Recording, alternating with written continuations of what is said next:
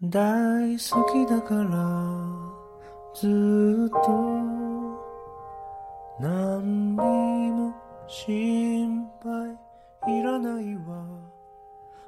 村东头的各位听众朋友们，大家好，我是饼干，大家还记得吗？我们这是第二次见面了。那么在本期节目中呢，将会和大家分享一本感动美国的书《偷影子的人》，作者马克·李维。知名艺人吴佩慈在看过这本书之后说：“什么样的一本书会让你看完想静静的躺着泪回味一下，同时感到温馨、诙谐、爱？”喜悦和哀伤，这么复杂却又细腻的情感交织出这本偷影子的人，好想知道我的影子会说出什么样的秘密呢？著名的书评人李小丢也说，马克·李维那一支生花妙笔会让你想起那些你以为遗忘了的前尘往事和自己不曾审视过的微妙情感。莎士比亚说：“有些人只拥吻影子，于是只拥有幸福的幻影。”而罗曼·加里却说：“爱情里最需要的是想象力，每个人必须用尽全力和全部的想象力来形塑对方，并丝毫不向现实低头。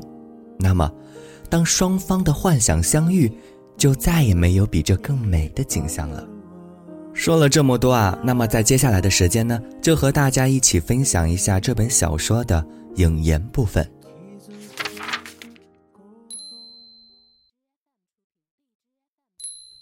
我害怕黑夜，害怕夜影中不请自来的形影，他们在帷幔的褶皱里，在卧室的壁纸上舞动，在随时间消散。但只要我一回忆童年，他们便会再度现身。可怕，又充满威胁性。有句中文谚语说：“君子不成人之危。”一直到我来到新学校的那天，才体会到这句话的真正含义。我的童年就在这里，在这个操场上。我一直想挥别童年，成为大人，童年却紧贴着我的皮肉，钻入这句对我而言。太挤，又太娇小的身躯里，我的童年就在那里，带点忧愁，又有点悲痛。在这外省的小城市里，我拼命地等着伊丽莎白垂怜而看我一眼，在绝望中等待长大。你看着吧，一切都会顺利度过的。开学日，我背靠着一棵悬铃木。看着小团体一个个组成，我不属于其中任何一个，得不到微笑和拥抱，没有一丝假期过后重逢的欢乐迹象，也没有对象可倾诉我的假期生活。转过学的人应该很熟悉那种场景：九月的早晨，父母向你保证一切都会顺利度过，一副他们还记得当年事的模样，而你。只能用哽咽的喉咙回应。其实他们全都忘了，不过这不是他们的错，他们只是老了。穿堂里钟声鸣荡，学生们面对老师排成好几列，听老师一一点名。有三个人戴眼镜，人数不多。我被分到了六年级 C 班，再一次成了全班年纪最小的人。我很倒霉，出生在十二月。虽然爸妈很高兴我早读了六个月，他们为此得意。每次开学，我却都为此懊恼。成为全班年纪最小的人，意味着要擦黑板、收粉笔、收体育馆的运动毯，把篮球摆放在很高的球架上。更糟的是，拍全班团体照的时候，得独自坐在第一排。在学校里，再也没有比这更丢脸的了。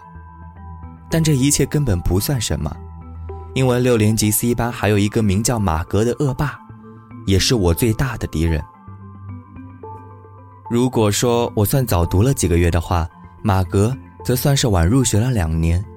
他爸妈完全不管他的死活，只要学校接管他们的儿子，让他在学生餐厅吃午餐，傍晚才回家，他们就满意了。我戴眼镜，马格却有着鹰般锐利的眼睛。比起同龄的男孩，我的视力大概弱了十厘米，马格却刚好多了十厘米，而这点差异就造就了我和他之间公认的差距。我讨厌篮球，马格只懂得伸长手投篮。我爱读诗，他爱运动，两者虽不至于水火不容，但也差不多了。我爱观察树干上的蚱蜢，他则爱把它们捉来，折断翅膀。然而，我们却有两个共同点，其实应该说是一个：伊丽莎白。我们俩都喜欢她，但伊丽莎白正眼也瞧不起我俩一眼。按理说，这应该会让我跟马格同病相怜，但偏偏让我们成了对手。伊丽莎白呢，不是学校最漂亮的女生，但却是最有魅力的。她有独特的绑头发的方式。动作简洁又优雅，尤其是她的笑容，足以照亮秋季最阴郁悲伤的日子。就是那种阴雨绵绵时，你用泡水湿透的鞋子在碎石子路上啪啪作响，街灯不眠不休，日夜照在通往上学之路的那种日子。我的童年就在那里，带点忧愁，又有点悲痛，在这外省的小城市里。我拼命等着伊丽莎白垂怜而看我一眼，在绝望中等待长大。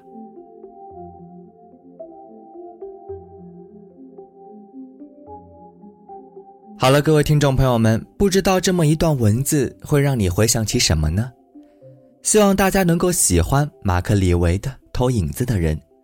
如果各位听众想要听到更多的后续内容，那么，请你积极的炮轰主播，让他来找我吧。我是期待着能和您再次相遇的饼干，再见。我们有多久没有说好像听见你在笑，今天有没有吃饱？刚洗完澡。玩完猫，还是已经睡着？好想闻到你味道，看看以前拍的照，不知道你现在好不好？有没有少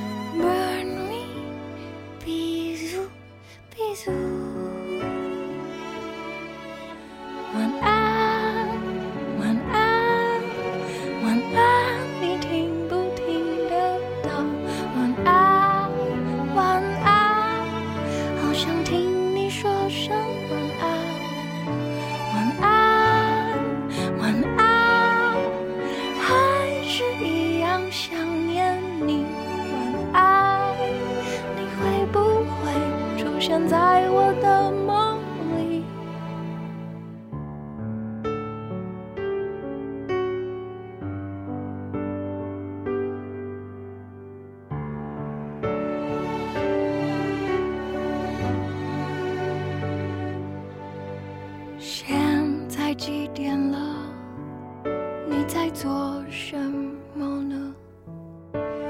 我们有多久没有说话了呢？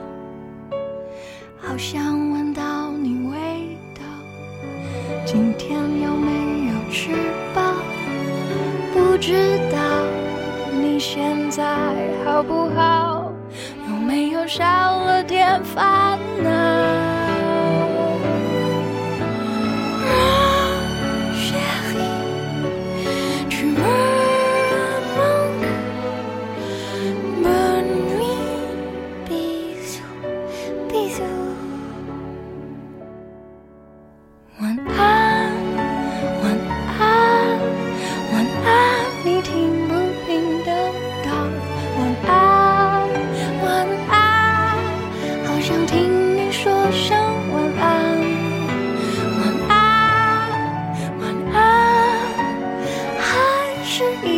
想